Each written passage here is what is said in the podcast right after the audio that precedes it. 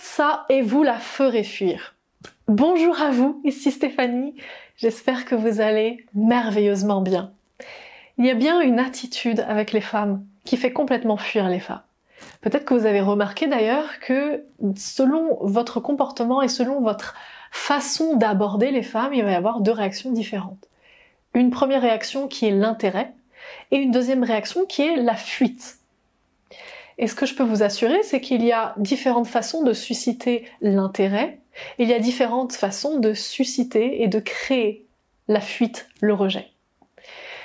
Je ne vais pas parler ici de comment aborder l'intérêt, mais finalement plus ou moins, parce que quand je vais vous expliquer ce qui fait fuir une femme, vous allez donc comprendre comment susciter son intérêt de façon à ce qu'elle ne fuit pas, qu'elle ne vous rejette pas, mais qu'au contraire, elle ait envie d'aller un peu plus loin avec vous, de s'intéresser à vous, de savoir qui vous êtes, d'aller prendre un verre avec vous, de passer du temps avec vous et d'apprendre à vous connaître.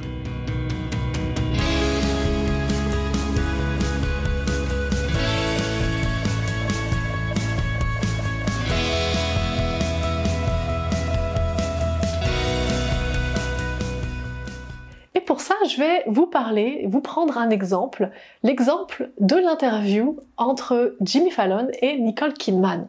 Je ne sais pas si vous avez vu cette interview, mais peu importe, je vais vous expliquer ce qui se passe globalement dans cette interview. Donc, Jimmy Fallon, sur son show, sur un plateau TV, donc il reçoit Nicole Kidman.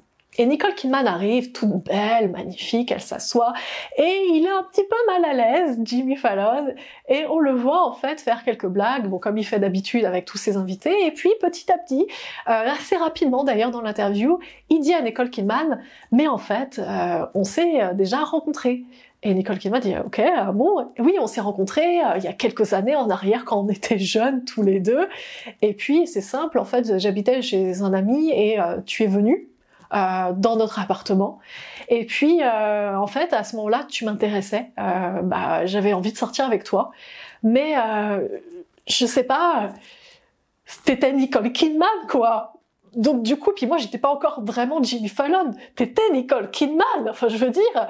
Donc j'ai un peu eu du mal à t'aborder. Je, crois qu'à ce moment-là, Jimmy Fallon en interview, si je me souviens bien, il dit quelque chose comme euh, je t'ai proposé des crackers. Vous savez, les crackers, c'est des petits biscuits euh, euh où euh, on aime bien les Américains et les Anglais aiment bien manger euh, du fromage, du fromage dessus.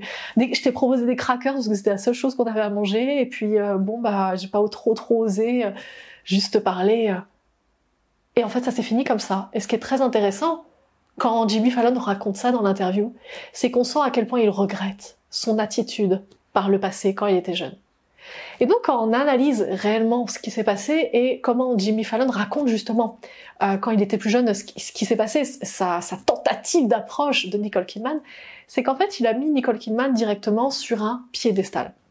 Au lieu de simplement voir en elle la femme, euh, la femme normale, la femme qui a des hauts et des bas, la femme qui a des qualités et des défauts, la femme qui fait des choses magnifiques et qui fait des choses complètement minables parce que c'est un être humain, eh bien, il a vu Nicole Kidman. Et il avait développé un certain, euh, un certain attachement, beaucoup d'attirance en tout cas pour cette femme. Et cette attirance-là l'avait amené, l'avait poussé finalement à se positionner lui-même en dessous de Nicole Kidman. C'est-à-dire, je mets Nicole Kidman sur un piédestal, je vaux moins bien qu'elle. Il avait eu un coup de cœur pour elle, et ça l'avait amené à développer beaucoup d'admiration pour cette femme. Puisque quand on a un coup de cœur pour quelqu'un, on commence à voir uniquement les qualités de la personne. On se dit, waouh, cette personne est vraiment géniale, mais c'est juste incroyable. Mais comment cette personne pourrait accepter d'être avec moi? Moi qui ai des qualités et des défauts.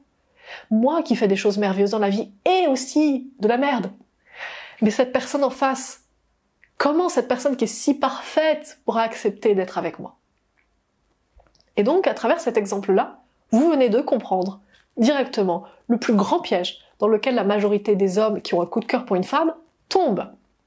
Donc vous avez compris que quand vous avez un coup de cœur pour quelqu'un, ça va vous amener à déformer cette personne. C'est normal, c'est la vie.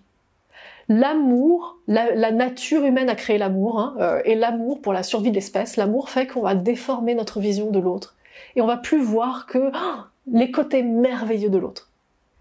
Le problème de ça, c'est de surtout pas tomber dans le piège de la personne en face de vous est parfaite, elle est tellement merveilleuse, et vous, vous êtes là. La personne en face de vous euh, pourrait être une Nicole Kidman, mais vous, vous n'êtes que un Jimmy Fallon, pas encore complètement connu. Eh bien là, je peux vous assurer qu'elle va s'enfuir. Pourquoi elle va s'enfuir? Parce que comment voulez-vous qu'il y ait euh, un équilibre et donc un échange de valeurs stables entre une personne que vous considérez ici et vous? C'est-à-dire que si vous voulez rentrer en relation comme ça, vous ne pouvez pas, vous ne pouvez pas, même pas vous croiser. Comprenez?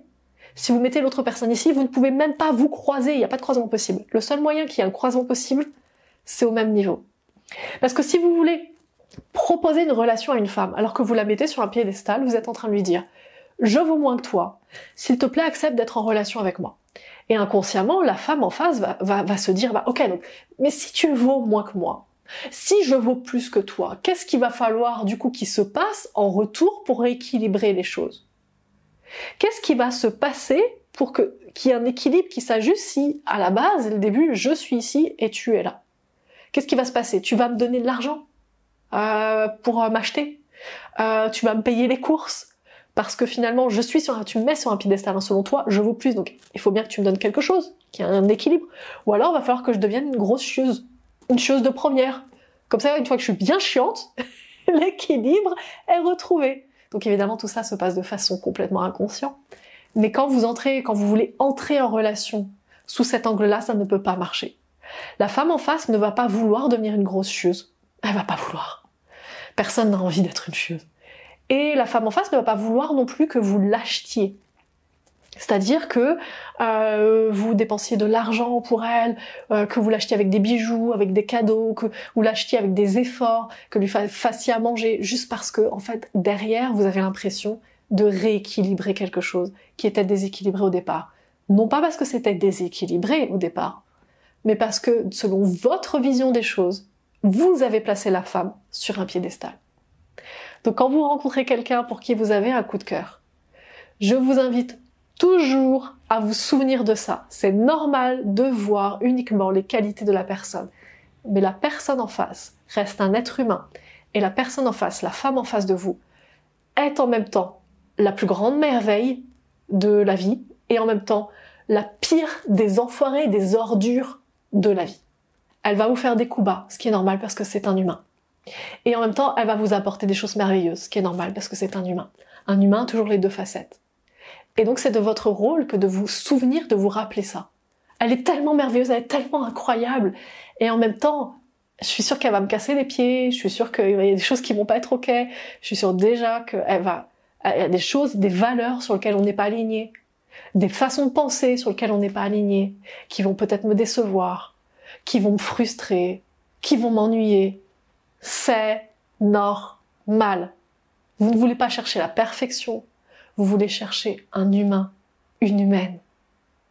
Donc rappelez-vous toujours que la personne qui est en face de vous, c'est une humaine. La pire des ordures de votre vie et la plus belle merveille de votre vie. J'ai plus qu'à vous embrasser fort, à vous souhaiter une magnifique journée.